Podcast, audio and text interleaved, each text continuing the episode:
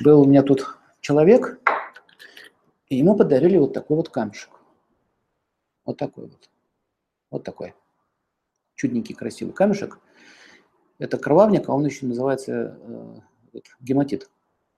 Значит, гематит, если он настоящий, он, слово гема, кровь, он действует на кровь.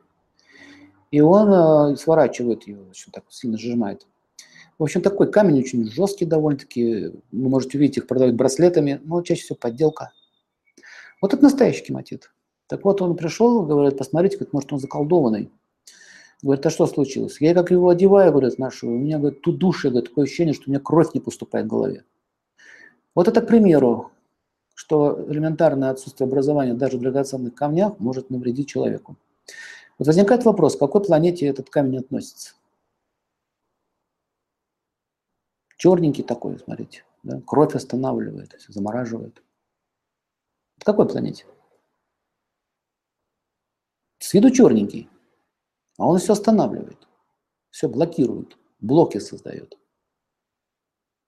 Да? Заморозку делает, убивает человека. Кету, хотя черный. А в книгах, в тех же книгах э, астрологических, можете прочитать, что он относится к Марсу. А Марс сжижает кровь.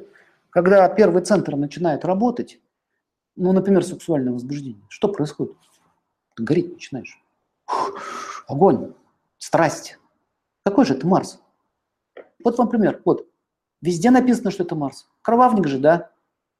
С кровью связан, значит Марс.